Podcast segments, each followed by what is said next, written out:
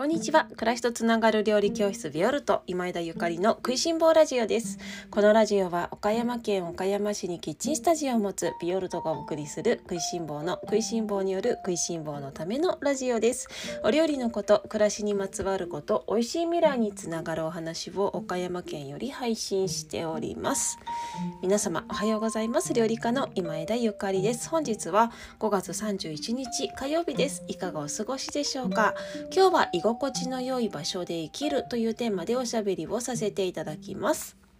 皆様おはようございます。今日は火曜日ですね。いかがお過ごしですか？5月って31日まであったんですね。っていうことを昨日夫婦で話していたんですけれども。そうよね。なんかすごく31日まであると得した気分になりませんか？あーまだ6月じゃないんだ。今日5月か。っていうね。なんか嬉しい。それだけで嬉しい一日になりそうです。さてさてさて、えー、今日はですね実はこんな朝からね配信させていただいているにもかかわらず酔っ払い配信なんですね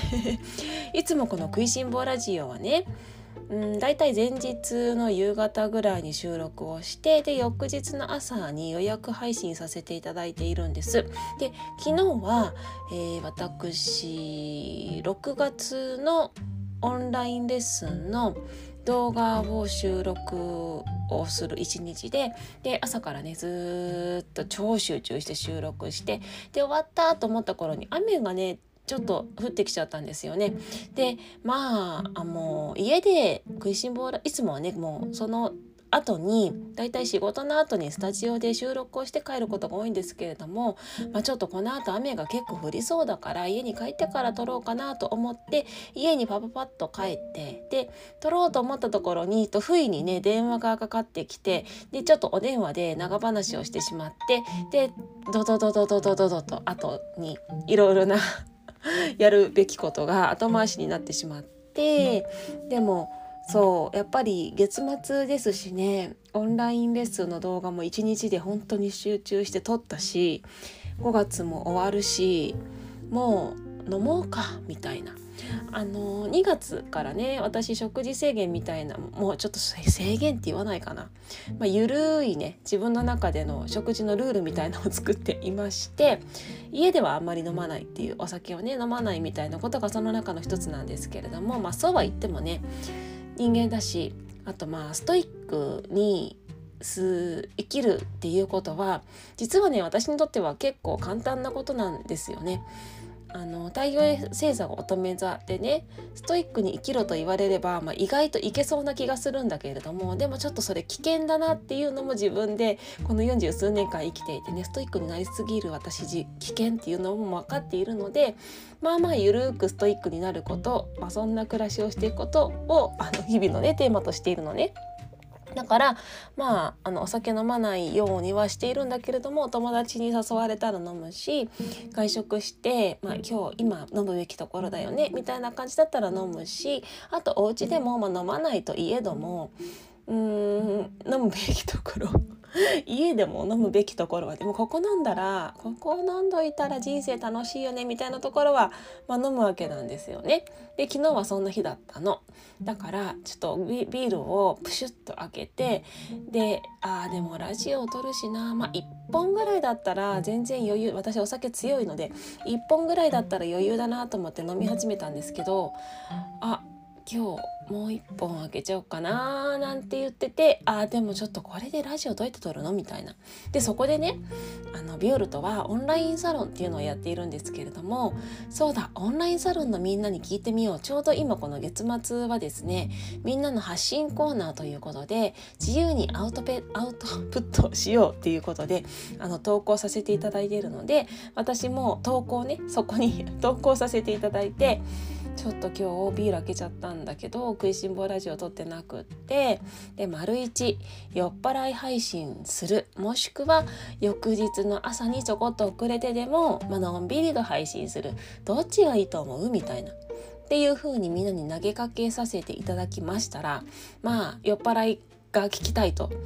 酔っ払いでいいんじゃないと。いうようなもう大好きな皆様からのあのコメントというかメッセージというかラブレターをいただきましたのでじゃあもうね酔っ払いで一家たまにはっていうっていうところの今です。もうちょっとここまでで随分長く喋ってあの前置きがねまあシラフでも酔っ払ってても長いわけなんですけれどもというわけで今日は酔っ払い配信しちゃおうかなと思ってるんですけどまあ、あの酔っ払い配信だから、まあ、朝からね本当に爽やかなね気持ちで聞いてくださってる皆様には爽やかな声をお届けできるかわからないところではあるんですがまあきっとあの私ならば朝から爽やかに酔っ払い配信をお届けできるであろうという。あの勝手なね判断をもとに収録しているんですけれどもまあちょっと酔っ払い配信だからねいつもだったら、まあ、ずっと聞けるようにその収録をしているけれどももう24時間ぐらいで収録打ち切っちゃう収録っていうか配信打ち切っちゃおうか打ち打ち切っちゃおうかなみたいな。新たな試みとしてね。酔っ払い配信もね楽しいしいいですよね。たまにはねいいですね。だけどこれをねあの延々とこのグダグダな話を流し続けるのもいかがなものかと思うし私自身もちょっと恥ずかしいので酔っ払い配信ねこっからまたするかもしれないですけれどもそんな時はね配信はするけれども24時間打ち切りみたいなそんな食いしん坊ラジオもいいのではないかと思って今日はもうね私24時間で潔く配信を打ち切りますのでアーカイブなしねあのアーカイブっていうか24時間以上配信しません。ということで皆様是非ねお早めに聞いていただけたらなと思います。まあ好きな人が聞いてください。っていう感じかな。で今日の本題なんですけれどもまあ酔っ払いの時にね、まあ、今日ね何の話しようかなと思ってたんだけど、まあ、食べ物の話もいいけど最近私がちょっと考えていたことをぼやっと話して早めに喋るのやめようかなと思ってて ボロが出ますからねボロが出ますから早めに喋るのやめようかなと思ってるんですけど最近考えてることはねこの自分が居心地の良い場所で生きることについてすごいあの考えてるっていうか思い出してるっていうのかなっていうことをね思い出してますね。今ね私すごく居心地よく生きさせていただいているんですもうあのみんなのおかげなのねこの「食いしん坊ラジオ」もそうだしレッスンキッチンスタジオでのレッスンもそうだしそれからオンラインサロンの方もね本当に本音で自分が喋られる場所を見つけたっていう感じなんですよ今。でもこれまでの人生のことをね振り返ってみるといやいや結構窮屈だったりとかなんか自分らしく生きていなかったなと思うこともすごいあってまあでも反省もしつつもそれもすごい大きな学びだったから必要なことだったんだろうなとも思いつつでもあああれって居心地悪かったななんで私あんな居心地悪かったのにその場に身を置いてたんだろうっていうことが場所がね時がすごいいっぱいあるの。でそれをね思い出してみるとやっぱりそのいろいろな人の影響を受けてきたっていうのがまず一つあって人からの影響って良くも悪くもなんですよね。人間って一人じゃ生きられないし私もあの一人で生きられないしみんなと生きることが大好きだしこれからもずっとずっといろんな人とねあの関わってね生きていきたいなって思ってるんだけれどもでもまあ人にもよるんだろうけれども私は結構その一緒にいる人それからまあそうね情報源インターネット今ねありますのでそういう情報を受けやすい人間なんですよねっていうふうに私は分析してるのね。まあ、いい意味で言えばとても素直でピュアです。はい、よくあの言ってもらいます。先日もえっ、ー、とホニャララライブを見てくださった方からね。いやなんかゆかりさんのその行動力っていうのはどこが源なんだろうって。なんで私はゆかりさんと何が違うんだろうって思ってたんだけれどもゆかりさんってめっちゃ素直な人なんですねっていうふうにあのご感想をくださった方がいらっしゃっていやそうなんですよって答えたんですけれども私めっちゃ素直なんですよ。まあ、もちろん、あの家族から言わせればどこかって言われそうなところなんですけれども基本素直なんですよね。自分があーこの人素敵だなとかめっちゃいいなって思ったことめっちゃ素敵だなこれ学びたいなって思ったことに対してはもうねあのスポンジのように吸うような人間なんですね。まあ、よく言えば素直、まあ、悪く言えばうんそうだななんか騙されやすい人間っていう人もいるかもしれないですね。そのあいいなって思ったことに対してぐんぐんガンガン吸収していくタイプ、まあ、だからこそ自分自身がもう本当にいろいろ学ばせていただいてもうあの人がいたからこそめちゃめちゃ成長したっていう出会いもめちゃくちゃたくさんあるしで逆にああもう影響されすぎて 自分が自分じゃなかったなみたいな出会いもたくさんあるんです。でもまあねあのポジティブネガティブなあの発言をしましたけれどもそれはもう全然両方ともね自分の人生の中での糧になっていて、まあ、どちらも貴重な経験なわけなんですけれども、まあ、そんな人間なんですよね。まあ、だからこそこれまでの人生を振り返るとなんかあの時すごい居心地が良くなかったんだよなんか違和感感じてたんだよなって思う、うん、時代時代っていうか、まあ、時期っていうか場所で思い振り返ってみると私が私じゃなかったもしくはそうねそのあのお友達がいいって言ってたところにそのまま行ってしまったとかお友達の感性をそのまま受け取ってしまって自分がなかったみたいなことだったなーってすごい振り返っているんですね。まあだいたい小学生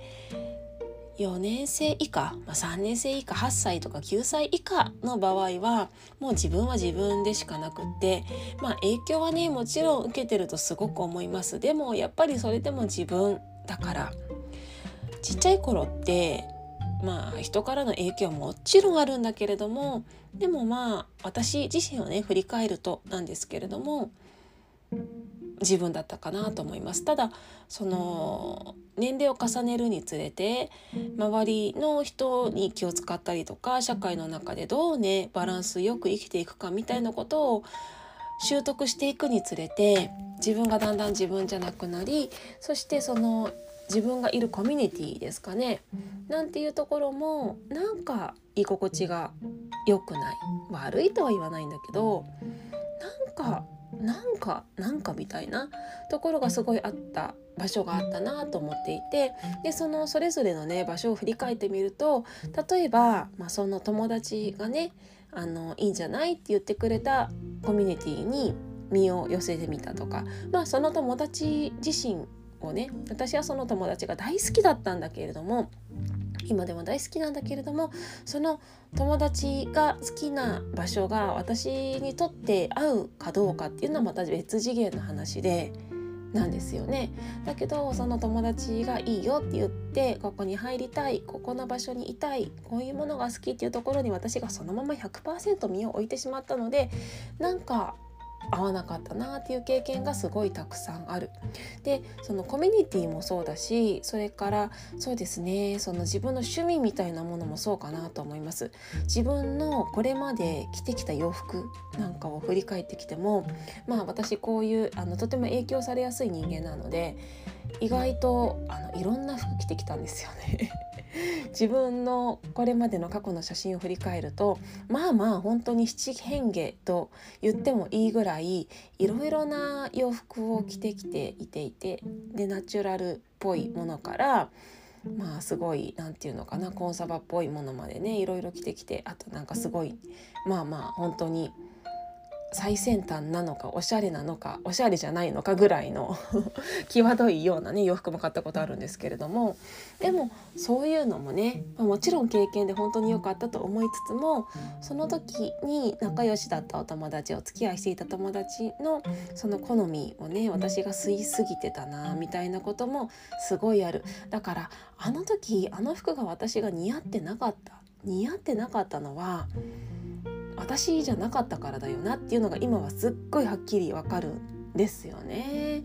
でやっぱりねその自分の自分が自分じゃないっていうか居心地がなんとなく良くないなんかこれ私に似合わないみたいなことって誰かの影響をものすごく受けすぎているっていうことが往々にしてあるのかなと。まあ私は私自身のことしかわからないのでもしかしたらねこのラジオを聴いてくださっている皆様はみんなちゃんと自分があってそんなこと全然ない。あもう本当に自分がある。自分が本当に自分の確固たるねそのセンスがあって周りに振り回されない方たちも私存じ上げているのでいやかっこいいなと思うんだけれどもでもまあ私みたいな方もいるんじゃないかなとも思うんですよね。でうんまあどちらにしてもそのどちらがいい悪いではなくって私自身もそうやっていろいろな方たちに影響されてきたからこその今の自分があってまあいろんな回り道してきたけどいろんな人たちのねいろんな方たちのスパイスをそしていろんな方たちの経験やセンスをちょっとずつその何て言うのかな自分が体験してきたから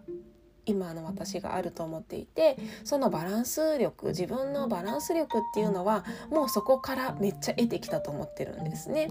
だから本当にあの居心地は悪かったけどまあ結果オーライっていうか今となってはいろいろなこと知れたしねいろんな世界見たし自分に似合うのも分かってきたしそして世界は広いってことはだんだん分かってきた。ただ振り返ってみるとまあ大変だったなっていうかそりゃあ居心地良くなかったよねっていうことを今ね最近ちょっと思ってたりするんですよね。でこれってねやっぱりその他人の軸で生きてきてしまってるからそういう結果になってしまったんだけれどもただこの今の現代社会って自分自身の意思だけではねどうにもならないことってすごいたくさんあって例えば学校なんかもそうですけれどもそうね義務教育なんてもう最たるものですよね。自分がその土地に生まれてまあ受験をしたりしたらまああれですけれどもその地域の学校に行かなくてはいけない。友達は選べるようで選べない。それから、まあ、学校の先生も選べない。受験をしたとしてもね実際その学校がめちゃめちゃ自分に合うとも思わないしまあ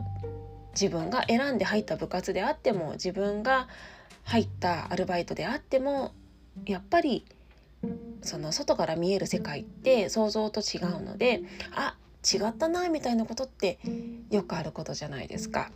ねだからやっぱりそういうことってよくあるなでもまあ自分のわからない世界に飛び込むことってそういう可能性もあるよなとも思うんですね。それから大人になってからもですね会社に入ったりとかしてもそうだしそれからその自分の意思だけでね仕事をあの選べない方もいらっしゃるし入ってみたら違ったっていうこともあるしあとその親になってみるとね子どもたちのコミュニティの中でもうそれは自分が選びようがないじゃないですか。まあ、もちろんねその子どもたちがどんな幼稚園に入るのかどんな学校に入るのかっていうのは親がま選んで最終的にね選んでいくわけなんだけれどもその中の親同士のコミュニティっていうのはやっぱり、まあ、もちろん自分が選んだ子供のために選んだ教育機関であるから似たようなね方たちが集まってる場合は場合もすごくあるんだけれどもでもああ違ったわとかねあとあと子供の友達の親御さんとか、まあ、もちろん自分が選んだ友達じゃないからね子供が選んだ友達だからそこでめちゃめちゃ気が合えばもう最高ですけれども、まあ、そうでない確率もすごい高いわけですよね。でなんとなく居心地が悪い気がする。なんかしっくりこない気がする。でもそれってあの当たり前だと思うんです。だからもしね今そういうコミュニティにいたりとか何か居心地が悪いなって思っていらっしゃる方がいたらね、まあ、そのそこから出なさいとは私は言わないんですけれどもただその人生の中でそしてその1日の中で1週間の中で1ヶ月の中で1年の中で自分が自分で選んだコミュニティの中で生き